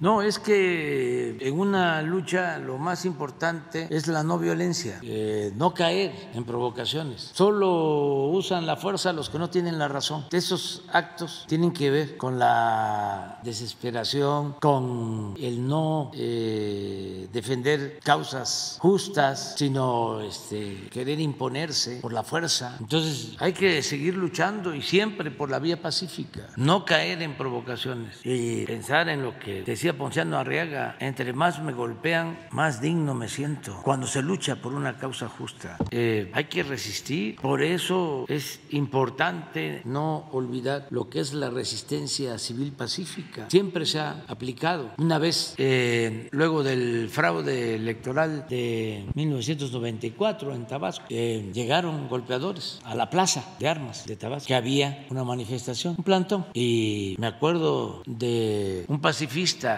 auténtico, Landerreche, Rafael Landerreche, ya falleció, estaba con nosotros. Un partidario de la lucha no violenta y muchos otros. Y lo que hicieron cuando llegaron los porros a golpear fue que se sentaron y otros se hincaron y los golpearon. Pero eso es una manera de ser consecuentes. No eh, se debe de aceptar la ley del talión, nada de ojo por ojo, diente por diente. Ya lo he dicho varias veces. Y lo decía León Tolstoy, si a esas vamos, nos vamos a quedar tuertos o chimuelos. No, no hay que responder eh, a la violencia con violencia. Y decirles que ánimo, que no están solos. Hay mucha gente que eh, quiere que se reforme el Poder Judicial, que ellos no caigan en provocaciones y que mantengan su resistencia pacífica, que este, se manifiesten sin eh, violencia y diría sin violencia verbal. Y se puede hacer, no solo eh, no caer en violencia física, sino en violencia verbal. Por ejemplo, no quemar figuras de ningún ministro, nada de eso pero sí, por ejemplo, si tenían las cruces de niñas, niños eh, del ABC y estaban este, autorizados para eso por los familiares, eso sí, eso sí. Este, y pues a todos que se serenen en la democracia, es el pueblo el que decide, es el pueblo el que manda. Ahora van a haber elecciones este domingo. ¿Quién va a decidir? El pueblo, los ciudadanos. Entonces, ese es el sistema eh, político y también la forma de vida más eh, buena, más eficaz, la democracia. Entonces, hay que esperar el resultado de las elecciones. Y lo mismo, eh, se está en un proceso de transformación, hay dos proyectos de nación distintos, contrapuestos. Este, al final ¿Quién va a decidir? La gente, el pueblo, la mayoría. Y no va a ser el dinero como era antes, poderoso caballero, don dinero, o los medios de información manipulando. Ya no. Eh, por más que ataquen, lo que hacen es exhibirse y perder credibilidad, porque ya la gente lo que hace es apagar el noticiero, no verlos, no escucharlos, también este, no enojarse. Si no se tuviese el apoyo del pueblo, si la gente eh, no respondiera, no habría tampoco que reclamarle nada al pueblo, sino eh, plantearnos ¿Qué estamos haciendo mal? ¿Por qué no eh, conectamos? ¿Por qué no nos comunicamos? ¿Por qué no convencemos? ¿Por qué no persuadimos? ¿Qué está pasando? No echarle la culpa a la gente. No, es que también los dirigentes eh, a veces no hacemos bien las cosas. Por ejemplo, los dirigentes este, del bloque conservador se equivocan muchísimo. Por más que los aconsejo, no, no entienden. Porque ahora sí que lo que Natura no da, Salamanca no otorga. Este, pero afortunadamente, en el proceso de transformación, la gente en México está en la vanguardia.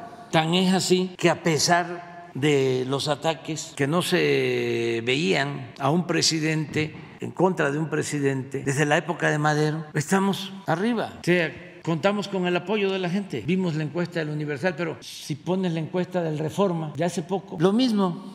Y o no la ponga porque no vaya a ser que este, nos acusen de otras cosas, pero no, pero estamos bien y no solo es la aceptación hacia la autoridad, sino yo recojo y todos, todos, todos, todos, este, ¿se acuerdan cuando hablaban del mal humor de la gente que traía mal humor? Este, pues no hay mal humor ahora, la gente está contenta, la mayoría del pueblo, feliz, requete bien, este, la mayoría. ¿no? Entonces sí hay algunos que están molestos, pero ahí van a ir poco a poco, este, cambiando, poco a poco, entendiendo y además eh, no vernos como enemigos a destruir. Eso está mal. Si acaso, vernos como adversarios a vencer, no enemigos a destruir. Y así vamos. Correcto. La compañera. brevísimo, presidente, una pequeña denuncia. Eh, en tiempo real nos están informando que las retransmisiones de la conferencia matutina en este momento están siendo derrumbadas por un tema de eh, derechos de autor, no por temas eh, canales oficiales del gobierno federal, sino por medios digitales independientes que le están retransmitiendo. Quienes están reclamando presuntos eh, derechos intelectuales es un medio llamado Content TV. Bueno, de entrada esto es este, inadmisible porque no pueden reclamar propiedad intelectual de un espacio gubernamental auspiciado por el Estado. Entonces, es una denuncia que están haciendo eh, diferentes usuarios en redes sociales. Sería bueno checarlo para que no afecten a aquellos eh, que están retransmitiendo y haciendo eco de la conferencia matutina. Gracias, señor presidente. Muy bien. Este, ¿Es libre la transmisión? Ah, pues ya vamos a, registrar nosotros, ¿no? Y vamos a, a, este, a reclamar derechos de autor. Los papás, el año pasado. La, los papás. Pues eso, eso, eso, por ejemplo, este, estuvo muy mal que hayan quitado las cruces, sí, estuvo muy mal. Y este, pues yo creo de que esos actos no les ayudan a los opositores.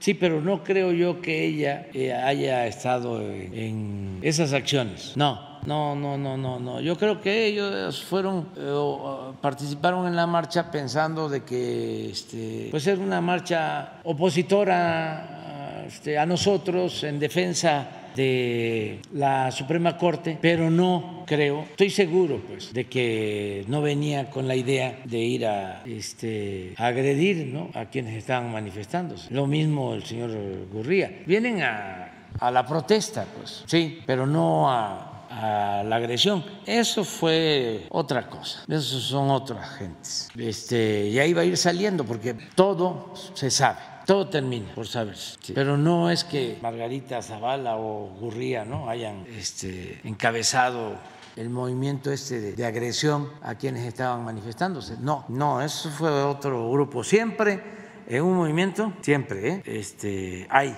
eh, provocadores, gente infiltrada que lleva otro propósito. En el movimiento eh, feminista, cuando se manifiestan, vienen mujeres eh, a defender sus derechos con convicciones y es una causa justa, pero hay quienes llegan a romper vidrios, a destrozar todo lo que encuentran, piedras, martillos, marros sopletes. Y por eso también han dejado eh, las movilizaciones de tener pues, la fuerza que eh, naturalmente tienen estas causas, porque entran provocadores con otros fines. Nosotros tenemos que poner vallas porque lo que quisieran este, o deseaba, desearan es meterse aquí, quemar para que sea nota internacional, muy del autoritarismo, muy de la extrema derecha, casi fascista, y a veces los extremos se tocan, la extrema izquierda y la extrema derecha. Entonces hay que andar con, con cuidado. Adelante. Eh, buenos días, presidente y a integrantes del gabinete. Adriana Estela Flores de Inver Noticias, Instituto Mexicano de la Radio, Radio Pública.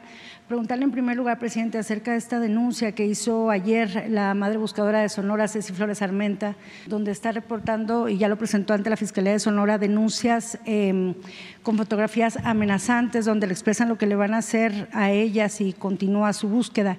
Le quiero preguntar, ¿qué informe tiene sobre esta situación? También sobre lo que ocurrió con la madre Yesenia, también de Sonora, quien eh, pues fue secuestrada en días pasados, eh, fue torturada, según lo que nos comentaba Ceci Flores, y pues a raíz de lo que le ocurrió ya dejó de buscar a su esposo. Le quisiera preguntar, presidente, ¿qué va a hacer o cómo se va a garantizar que las madres buscadoras continúen con sus acciones? que se evite esta situación y más agresiones en contra de ellas. Y también, presidente, acerca de un planteamiento que hizo Delia Quiroga del colectivo 10 de marzo, eh, quien también busca a, su, a sus familiares desaparecidos, y ella proponía en un pronunciamiento que ha sido apoyado ya por varios colectivos, para un pacto de paz, un pacto de, para erradicar a los desaparecidos. Y en este pacto ella proponía tres puntos. Uno de ellos es que cesen los conflictos armados. Ella le hacía esta propuesta a nueve cárteles. Eh, estas organizaciones criminales mencionaba muy específicamente los nombres de los cárteles y ya ha recibido apoyos de varios colectivos en torno a esta propuesta eh, para erradicar eh, las desapariciones en México y pues para que puedan sobre todo encontrar a sus familiares desaparecidos. Le quisiera, quisiera saber pues sus respuestas en torno a estos dos planteamientos, presidente. Sobre esto que estás planteando yo estoy de acuerdo. ojalá y se lograra la paz eso es lo que este, deseamos todos, que no haya violencia, que no haya homicidios, que este, no haya agresiones porque eh, se afecta a todos. Hay agresiones entre bandas, hay agresiones eh, que se presentan en contra de eh, Fuerzas Armadas, o de policías estatales. Hay este, enfrentamientos entre organizaciones criminales y eh, fuerzas armadas y policías también. Y eh, hay pérdida también de vidas humanas de gente inocente. Entonces, la violencia eh, es irracional y vamos a seguir buscando la paz, conseguir la paz. Y en eso estamos. Y si hay una iniciativa de ese tipo, este, claro que la apoyamos. ¿Con los grupos del crimen organizado, presidente? Que este, eh, no actúen con violencia, claro que sí. Si ese es el planteamiento, un, exhorto a que no este, eh, actúen de manera violenta Claro, eh, se burlan de mí cuando planteo que este, sus mamás, sus papás, sus abuelos los este, cuestionan y ya no este, los ven bien cuando toman el camino de la delincuencia. Porque hay mucha gente, mucha gente que ayuda, los mismos familiares, porque es muy triste el que pierdan la vida quienes eh, en una familia deciden, uno de los miembros, dedicarse a la actividad actividad delictiva. O luego eh, es detenido, va a la cárcel y ahí van las madres, por el amor a los hijos, a pedir su libertad. Constantemente esto. Entonces, la violencia no es eh, camino, no es opción, no es alternativa, en ningún caso. Entonces, sí, eh, ¿cómo no vamos a querer que se termine la violencia? Ayer, por ejemplo, 10 este, miembros de la delincuencia pierden la vida en Nuevo León, en un enfrentamiento, persecución, volcaduras, 10. Y ayer mismo, en San Luis Potosí, dos elementos del ejército pierden la vida en una emboscada y otros que están heridos. Todo eso duele mucho. Imagínense los que estamos aquí de seguridad. Primero todo el día estar recibiendo informes y luego levantándose apenas tomando el café y ya empieza uno a recibir el, parte, los reportes. Entonces sí, sí a la paz y este, se está logrando. Por eso eh, hoy optamos por dar a conocer todos los programas de bienestar y otros más para que eh, nadie se vea empujado, obligado a tomar el camino de la delincuencia, que se sepa que hay opciones, hay alternativas, hay oportunidades para salir adelante, sin este, tomar el camino de las conductas antisociales. En ningún caso se justifica, pero menos si hay opciones, si hay alternativas. Entonces, por eso vamos a seguir con los programas de, bienestar. El programa de jóvenes construyendo el futuro, eh, quien no eh, esté estudiando, quien no tiene empleo, se le contrata y se le da trabajo de aprendiz en una empresa, en un taller, en una actividad artesanal, en una actividad productiva y se les paga un salario mínimo. Así es. ¿Cuánto es? A ver, ¿por qué no lo explicas? Este, es que eso es muy importante, eh, porque antes también el salario mínimo pues era mínimo, ¿sí? Eh, pero ahora ha ido mejorando, ya este, no es poco, ya es un ingreso considerable. Entonces, todo el que no tenga eh, posibilidad del estudio o ya haya abandonado la escuela o no encuentre trabajo, hay esta posibilidad para que eh, no los enganchen a los jóvenes, las bandas. Bien, pues eh, recordarles que el programa Jóvenes Construyendo el Futuro es un programa que busca la incorporación de los jóvenes en actividades productivas y en el trabajo a través de su capacitación en centros eh, que también, pues como ya mencionó el presidente, de manera también muy solidaria y comprometida han asumido la responsabilidad de ser tutores de los jóvenes en todo el país son ya, como también informé hace unos momentos, 283 eh, mil jóvenes los que actualmente se encuentran inscritos en el programa. Esto, digamos, en un acumulado ya de funcionamiento del programa de los cuatro años de 2 millones 600 mil jóvenes. Por esta participación en el programa, los jóvenes a lo largo de un año reciben mes con mes el acumulado del salario mínimo, que son 6.310 pesos. También mencionar que el aumento del salario mínimo que se ha dado con parte del gobierno del presidente Andrés Manuel López Obrador ha sido pues ya de recuperación del 90% aproximadamente, lo cual pues evidentemente también estimula que tenga pues mejores ingresos los jóvenes que en muchas de las ocasiones pues se veían en esta desafortunada necesidad de vincularse a actividades pues que no estaban necesariamente en tono con la ley por la falta de oportunidades. Y pues justamente el programa lo que busca es a través del trabajo darles a los jóvenes esta oportunidad para que no se les dé como anteriormente hacían pues darles la espalda sino ahora darles así trabajo. Entonces esto a través como les digo del programa pero no solamente se les da el salario mínimo de 6.310 pesos sino además su incorporación en el seguro social a lo largo de este año de participación lo cual asegura que tengan atención médica por casos de accidentes y también de enfermedades, incluso el de atención de servicios de maternidad para, pues bueno, el 60% de las que participan también en el programa son beneficiarias mujeres y pues esto nos ha dado también una oportunidad de dar una muy buena cobertura de bienestar, tanto en términos de ingreso como de servicios de salud para la juventud y de ocupaciones productivas y empleo. Para precisar, entonces usted sí suscribe o se suma a este llamado a las organizaciones criminales para un pacto social para la paz? Todo lo que signifique este, hacer a un lado eh, o no usar la violencia, lo apruebo. ¿Y sobre lo apruebo y eso eh, no tiene que ser por demanda este, solo de la autoridad, sino es por decisión de los mismos. Eh, integrantes de estas bandas. Ellos deben de este, asumir una responsabilidad eh, y comportarse como buenos ciudadanos, o sea, este, no eh, perderse o pensar que ya no tienen otra otra opción, otro camino. No, siempre hay salidas, siempre hay salidas. Este, para los que no eh, quieren usar la la violencia. Pero cree que tenga este, eh, eco este llamado que hace usted, presidente, porque en las acciones en el terreno vemos a los grupos delictivos eh, pues cometiendo todos estos actos de violencia. Sí, pero, Chiapas, Jalisco, Zacatecas. Pero siempre hay que hacer el llamado, siempre hay que hacer el llamado. Mal haríamos este, ignorándolos, diciendo no nos importa lo que hagan, este, los vamos a combatir. Es como enfrentar la violencia con la violencia, lo que hemos dicho, el mal con el mal. No, a ver, recapaciten, este, que nos ayuden los familiares, sobre todo con los jóvenes, sobre todo con los jóvenes. Y así hemos avanzado mucho. No hemos hecho últimamente un análisis sobre las detenciones en general y el porcentaje de jóvenes que se detienen. Pero estoy seguro, es eh, hipotético, porque lo tenemos que revisar, de que ya cada vez son eh, menos los jóvenes que se detienen en eh, actividades eh, delictivas. Lo digo porque como todos los días estamos recibiendo estos informes,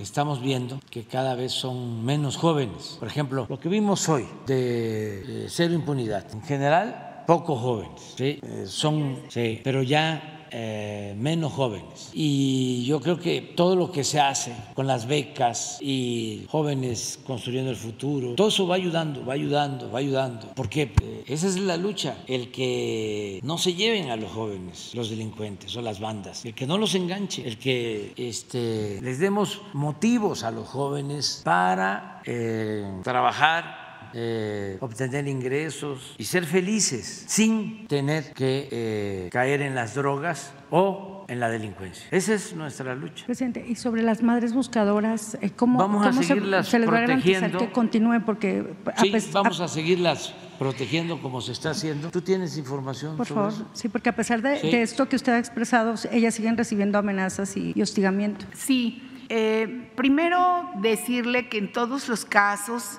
en donde las madres buscadoras pidan la protección del mecanismo, lo seguiremos haciendo. En muchas, muchas de ellas tienen la protección del mecanismo y en otros casos, si no los hubiera, con mucho gusto nosotros estamos eh, con eh, el concurso, con la cabeza de la Secretaría de Gobernación, con la Subsecretaría de Derechos Humanos, en la mejor disposición de atenderlos. También hay algunos casos que lamentablemente se han dado sobre eh, agresiones y hacia las madres buscadoras en varios estados, pero en algunos otros no se ha tratado precisamente de eh, secuestros o de lamentables eh, desapariciones. A veces, en los últimos casos que se ha dado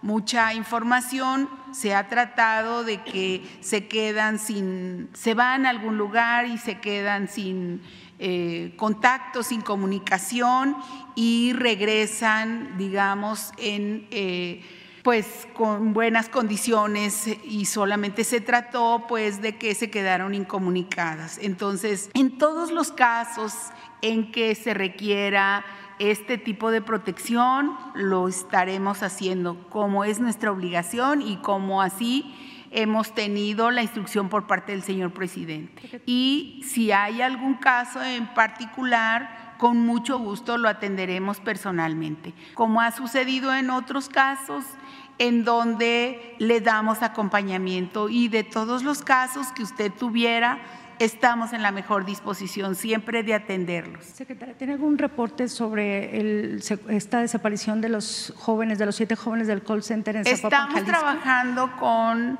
el gobierno del estado de Jalisco. Ayer, bueno, publicó el gobernador que habíamos estado en contacto en el día.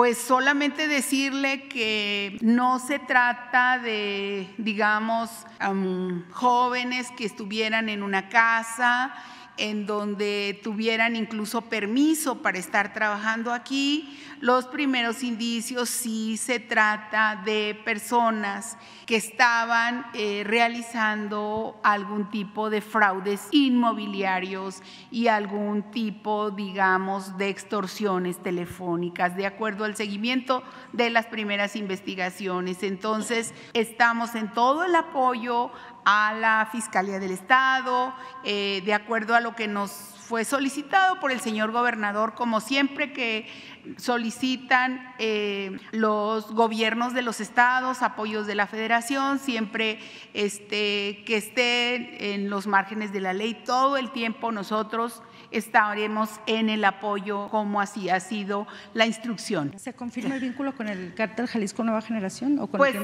estamos nosotros viendo exactamente a qué grupo delictivo corresponde. No le puedo decir en este momento qué es eso hasta que no tengamos todo el seguimiento técnico de la investigación. Presidente, y nada más me permite esta última pregunta sobre el espionaje eh, contra el subsecretario de Derechos Humanos, Alejandro Encinas. Eh, la vez pasada que usted se pronunció acerca de esta eh, situación revelada en el diario The New York Times, Eh, hubo organizaciones que se pronunciaron y exigieron a la Fiscalía General de la República que se investigue esta situación no solo contra el, subsecretario Encina, sino también contra eh, padres y madres de los 43 normalistas, sus abogados, representantes de víctimas e integrantes del GIEI, porque señalaron que sí se han dado este tipo de espionajes en contra de quienes están investigando el caso Ayotzinapa. Yo le quisiera preguntar, presidente, si se va o va a solicitar abrir esta indagatoria y también, pues, aprovechando la presencia del secretario de la Defensa, eh, pues también que nos, eh, si nos puede dar esta versión. Ya usted deslindaba la vez pasada que la CDN hubiera estado involucrada detrás de estos casos. Yo quisiera, eh, pues, saber la versión del secretario en torno a esta denuncia de espionaje contra Encinas. Gracias. Bueno, este, repito, así, muy claro, nosotros no espiamos a ninguna persona, ningún ciudadano, em, no espiamos a periodistas y mucho menos eh, a servidores públicos, a nadie.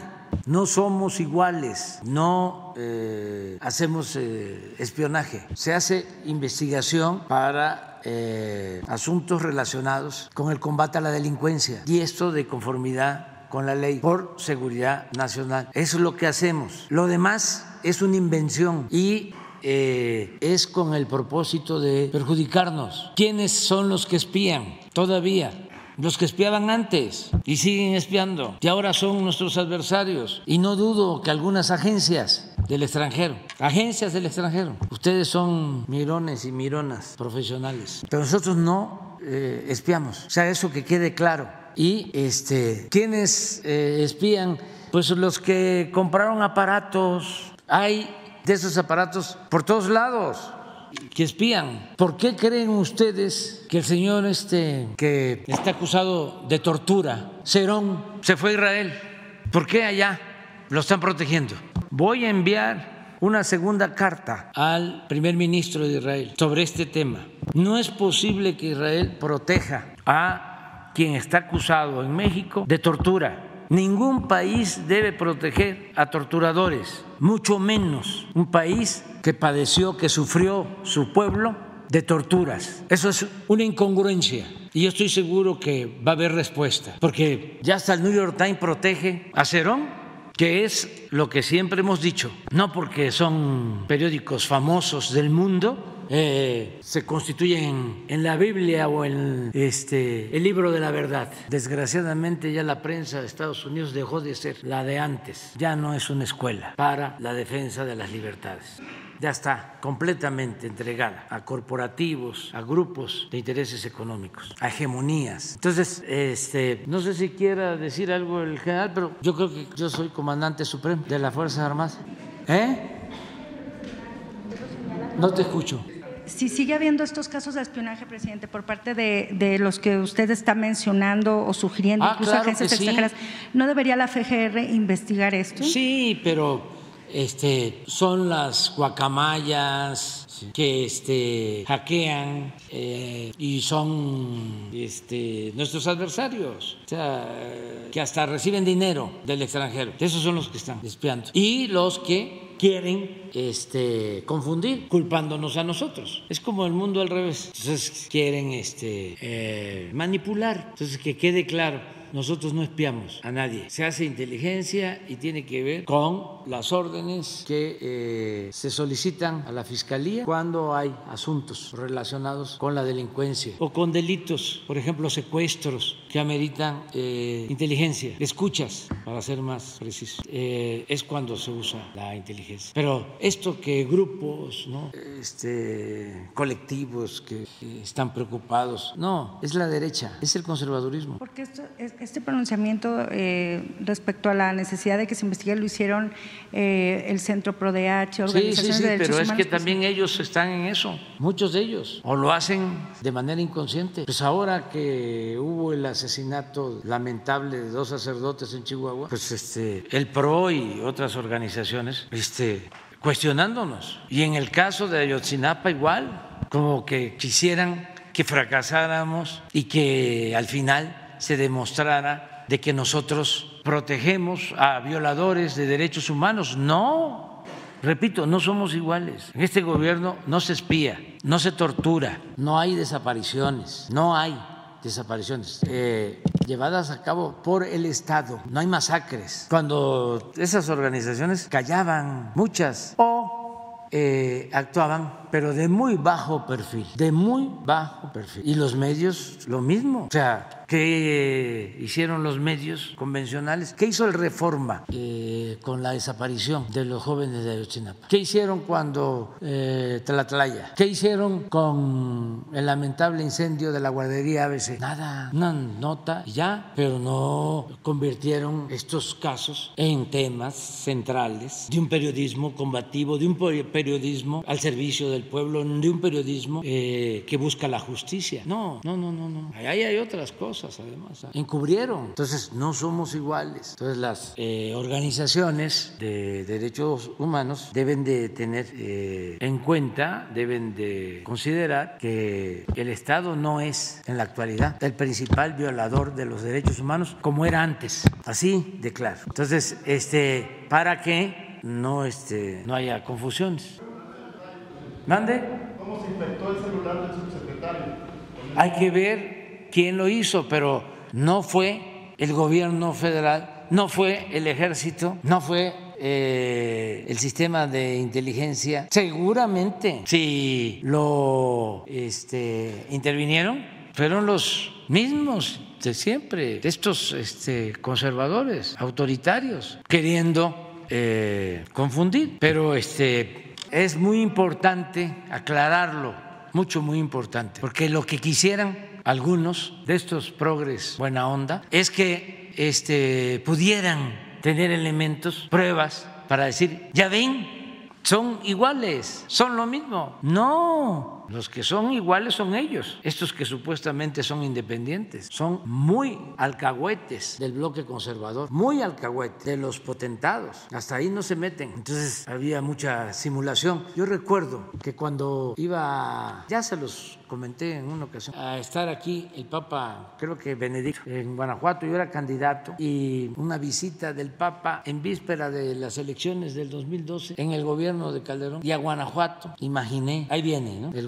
porque ya casi estábamos en campaña. Este, entonces quise atemperar el posible golpe y llamé a todos los integrantes de la iglesia progresista y les dije, a ustedes les consta que nosotros estamos luchando por los pobres, que somos en sentido estricto verdaderos cristianos y que estamos a favor de la justicia. Hagamos una carta, ahora que viene el Papa, conjunta expresando lo que sucede en el país, las injusticias y de cómo hay millones de católicos que se oponen a la corrupción, al autoritarismo, a las injusticias. Pues ¿saben qué? No quisieron firmar, no quisieron firmar. Y después, ni modo, vamos a ver qué dice el Papa. ¿Y qué creen? Que el Papa Benedicto, y no solo el Papa, ¿eh? el arzobispo de Guanajuato hizo una homilía que este, nos invitaron y como éramos candidatos, todos teníamos que ir. Y yo recordé lo que decía Ignacio Ramírez, el negromante. Yo me hinco donde se hinca el pueblo. Y él era liberal. Bueno, y fuimos. Y la homilía del obispo de Guanajuato a favor de los pobres. Y el Papa a favor de los pobres. Entonces yo dije ya, este, a celebrar. Pero los de la iglesia progresista. No, quisiera. No estoy hablando este, de la iglesia, que en general todas las iglesias han sido muy respetuosas de nosotros y nosotros muy respetuosos de todas las iglesias, de los creyentes y de los no creyentes, porque el Estado laico significa respetar todas las religiones y respetar a los libres pensadores. Eso es Estado laico. No hay una religión predominante cuando hay Estado laico. Es respeto a todas las iglesias, a todas las religiones, a todas las corrientes ese pensamiento. Y ahora, pues, con más razón,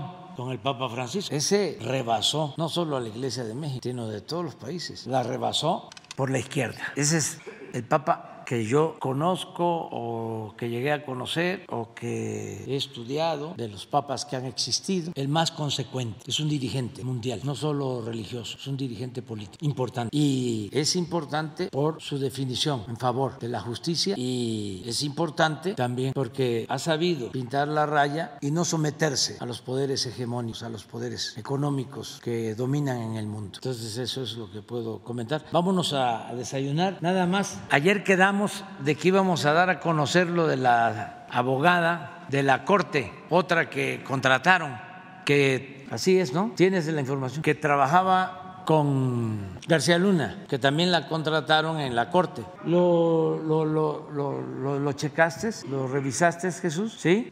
Elizabeth Sherwood Randall, presidente, hoy? ¿Con quién? Con Elizabeth Sherwood Randall, la asesora de la Casa Blanca. Sí. ¿A qué hora? A las seis. ¿Qué queda de hora, presidente? Sí, sí, sí viene. Mañana. Mañana viene. Aquí. Mañana es sobre agua. Sí. Con la funcionaria de Estados Unidos, ¿cuáles son? La voy a mandar eh, hoy o mañana. Ya, ya tengo el borrador, pero hace falta este, afinarlo. Con, con Elizabeth Sherwood, ¿cuáles van a ser, presidente? Pues los, esta señora María Fernanda Casanueva fue oficial mayor en la Secretaría de Hacienda y Crédito Público del 12 al 16 y en la Secretaría de Relaciones Exteriores 7 y 18, ambos periodos con Luis Videgaray. Fue directora general del Secretariado Ejecutivo del Sistema Nacional de Seguridad Pública de 2009 a 2011, periodo en el que Genaro García Luna era secretario de Seguridad Pública. ¿Y ahora qué, eh, de qué la contrataron? ¿A dónde está? Ya para abreviar. Ah, Ah, sí. En febrero de 2023, hace poco, ¿no? La ministra presidenta de la Suprema Corte, Norma Lucía Piña Hernández, la contrató como secretaria ejecutiva de administración para manejar el presupuesto de 70 mil millones de pesos del Consejo de la Judicatura Federal con la intención de controlar, bueno, eso ya es editorializar. Y tampoco es para manejar todo el presupuesto. Secretaria ejecutiva de administración es la que maneja el presupuesto. No habrá alguien de finanzas. Así está. Tienen el, el organigrama, porque a lo mejor no está, no es la jefa. No, no, ella no tiene, no está este como la otra licenciada, que sí está este. No, nada más que trabajó este con García Luna. Este no, no, este a lo mejor no es eh, legal, pero no es moral. No, o sea, yo ya lo he dicho, yo lo planteé aquí. Imagínense si no se dieron cuenta de lo que había ahí. Puede ser legal. Pues, ¿a qué se dedicaron los legisladores y la Corte en todo el periodo neoliberal? A legalizar el saqueo. Ese fue su trabajo, a convertir el robo en este, legal, el saqueo en algo legal. Pues ya este, dejamos para mañana la, para ver si es importante, porque este, como en el organigrama. Muy bien.